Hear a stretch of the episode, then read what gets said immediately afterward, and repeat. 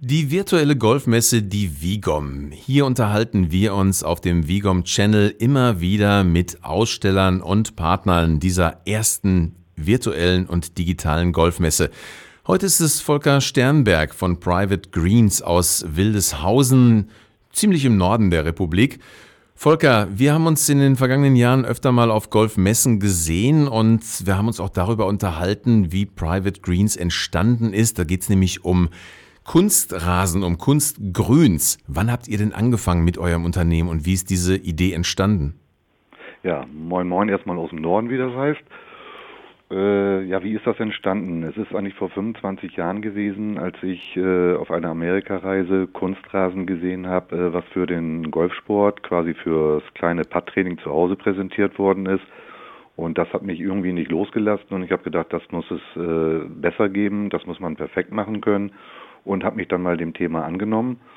Und äh, in erster Linie ging es ja darum, äh, Golfplätze gab es ja genug, aber was kann ich machen, mhm. um wirklich zu Hause zu trainieren? Und so ist dann eigentlich die Entwicklung mit dem äh, Golfrasen äh, auf Kunstrasenbasis entstanden den ich in weiterentwickelt habe, um den auf ein professionelles Niveau zu bringen, so dass man wirklich zu Hause zu perfekten Bedingungen trainieren kann. Was hat denn in Amerika dazu geführt, dass man da schon viel, viel weiter war als hier in Europa? Die großen Namen der Golfer wie Colin Montgomery oder John Daly, waren das äh, Testimonials und die haben das Geschäft nach vorne betrieben oder hat der Golfer selber gemerkt, das ist eine tolle Alternative? Ja, die Amerikaner sind ja schon immer weiter gewesen, was diese allgemeine Technik angeht und äh, auch äh, die unterschiedlichen Sportarten wie Hockey, Football, Soccer und so, das wurde schon frühzeitig irgendwo mit Kunstrasen gemacht.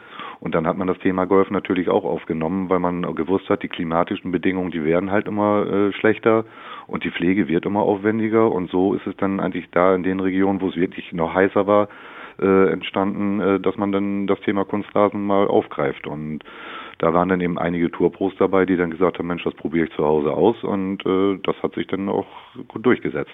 Womit hat sich denn Private Greens zuerst beschäftigt? Mit dem Marketing, um zu wissen, naja, das könnte also eine Erfolgsgarantie sein oder die ähm, technischen Voraussetzungen, diesen Kunstrasen zu verlegen, die Qualität, das hat sich ja auch in den vergangenen 25 Jahren unglaublich verändert das erste, was ich quasi gemacht habe, war äh, die reine Entwicklung, weil es war von Anfang an ganz wichtig für mich, dass wir einen Kunstrasen entwickeln, der wirklich authentische Spielbedingungen aufweist.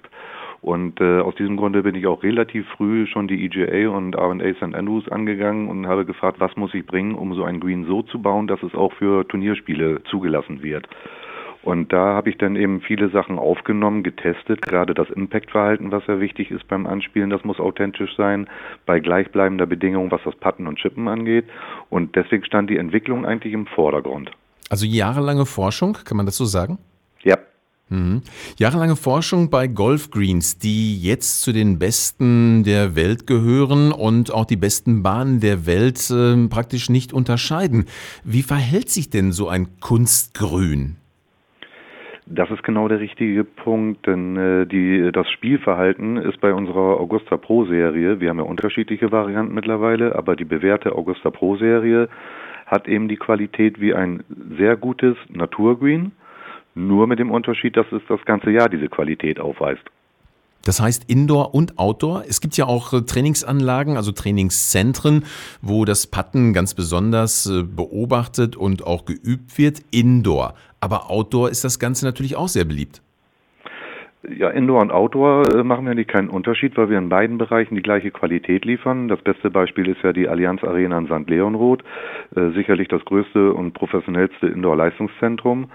Und äh, gerade Indoor im Indoor-Bereich ist es ja mit Naturrasen gar nicht machbar, etwas zu bringen. Das heißt, das geht nur mit Kunstrasen. Und wenn man dann auch noch die gleichen Spielbedingungen hat wie beim Outdoor Green, ist es äh, perfekt. Mhm, seinen Putt zu üben. Also mein Pro sagt ja auch immer, üben, üben, üben, Thomas, und dann klappt es auch. Das habe ich in der vergangenen Saison auch gemacht, weil so oft war ich selber nicht auf dem Golfplatz und vielen Menschen ging es ja wahrscheinlich in der vergangenen Saison auch so, die gesagt haben, naja, Lockdown, dann kann man wieder in Zweierflights spielen, dann vielleicht doch wieder in Vierer, jetzt gar nicht mehr. War das für euch ähm, geschäftlich gesehen gut? Sind da mehr Kunden auf euch zugekommen, die diesen Bedarf an Kunstgrüns hatte?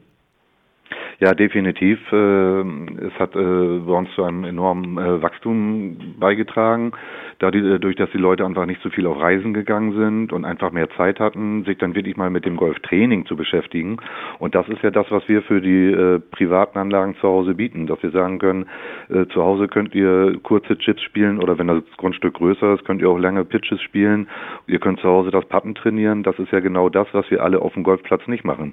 Wir gehen auf die Range, wir gehen kurz aufs Putting Green, machen drei Putts und dann geht's auf die Runde und dann wundern wir uns, warum wir dann mit 28 Nettopunkten runtergehen, mhm. weil wir wahrscheinlich wieder äh, beim Chippen oder beim Putten doch nicht ganz so gut waren. Und das kann man dann dementsprechend wirklich exzessiv zu Hause trainieren und das macht so viel aus. Ich würde ganz gerne tatsächlich mal so auf dieses ganze Verhalten und auf die technischen Gegebenheiten, aber auch um das äh, Gefühl für den Golfer so ein bisschen zu transportieren, darauf eingehen, was gerade gesagt wurde. Ein Pitch zum Beispiel aus 100 Metern. Hm, Gibt es dann noch eine authentische Ballreaktion auf dem Grün? Weil wir haben ja keine Pitchmarken, aber wie rollt der Ball denn tatsächlich wie auf dem Naturgrün? Das ist ein ganz wichtiger Punkt, denn beim Anspielen hat man eine gewisse Prozentzahl an Impact-Verhalten, was man braucht, äh, damit, wenn ich jetzt mit Backspin spiele, dass es wirklich auch beißt. Und dafür sind unsere Greens bekannt, die Augusta Pro Serie, dass sie wirklich Biss haben. Das ist ein ganz entscheidender Vorteil. Mhm. Pflegeleicht ist es dann auch? Pflege vielleicht äh, auf jeden Fall, denn letztendlich braucht man kaum was machen. Man muss den groben Schmutz, der da drauf ist, vielleicht mal runterpusten oder ab und zu mit der Handwalze mal nachwalzen und dann war's das.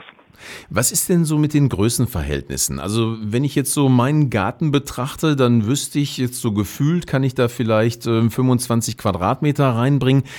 Ab welcher Größe fangen denn die Grüns an, die überhaupt installiert werden können, damit es äh, technisch auch Sinn macht? Und bis zu welcher Größe geht das? Letztendlich können wir jede beliebige Größe bauen, aber da kommt jetzt eben die Frage, äh, was macht Sinn? Äh, die Augusta Pro Serie, wo wir gerade das Thema Anspielverhalten hatten, macht wirklich nur Sinn, wenn die Fläche irgendwo ab 80 Quadratmeter aufwärts ist, weil man muss ja den Roll noch mitrechnen und die Größe beim Anspielen. Bei kleineren Flächen haben wir noch eine Pro Am Serie und äh, noch eine Standardvariante, äh, wo wir ein reines Putting Green den Garten bauen können. Das kann man schon mit 10, 20, 30 Quadratmeter bewerkstelligen. Mhm. Wie ist es denn mit der Planungszeit? Zeit. Also wie gesagt, mein Garten, der wird jetzt von Sträuchern und Bäumen und äh, diesen komischen Blumen, die da jahrelang standen, befreit. Wie viel Planungszeit braucht ihr denn und was ist da an Vorbereitung auch technisch unbedingt machbar und äh, maßgebend? Unbedingt erforderlich ist auf jeden Fall, dass wir eine Bestandsaufnahme machen, um uns die Topografie von dem Gelände vor Ort anzugucken. Äh, dann machen wir einen exakten Detailplan von dem Green, was gebaut werden soll, wo wir anhand einer Break-Analyse und einer Slope-Analyse komplett eine Höhengestaltung machen. Wir können in der Planung vorher schon genau festlegen, wie welche Breaks verlaufen. Dann ist es eben vom Erdbau relativ aufwendig. Das heißt, es müssen ungefähr 25 Zentimeter von dem bestandenen Bestandsboden äh, rausgenommen werden und mit einem hochwertigen Mineralschauter wieder aufgebaut werden, so dass wir dann die ganzen Höhenvorgaben einbeziehen können. Und mhm. erst wenn dieser Erdbaupart fertig ist, dann fangen wir im Prinzip an mit der reinen Kunstraseninstallation, die auch noch relativ aufwendig ist. Und wie lange dauert das dann, wenn man jetzt sich mal so einen Zeitraum, einen Planungszeitraum ansieht? Wir brauchen ungefähr, gut, wir haben generell natürlich immer eine Vorlaufzeit, sagen wir von zwei Monaten oder teilweise drei Monaten, aber die reine Ausführungszeit äh, bei einem Green als Beispiel mit 150 Quadratmeter mit Erdbau kann man eine komplette Woche rechnen, dann ist es in der Regel fertiggestellt. Also eine perfekte Alternative zu einem Naturgrün der Kunstgrasen, Kunstgrüns von Private Greens. Volker Sternberg als Geschäftsführer, als Inhaber, als Erfinder des Ganzen mit 25-jähriger Erfahrung jetzt auf der digitalen Messe sich zu präsentieren, auf der Vigom, der virtuellen Messe, der ersten übrigens in Deutschland. Wie fühlt sich das denn an? Ich muss ganz ehrlich sagen, ich finde es eine sensationelle Idee. Und äh, wir sind ja alle Freunde von Messen, wo wir mit den Leuten persönlich in Kontakt sind und wo man mit den Leuten sprechen kann.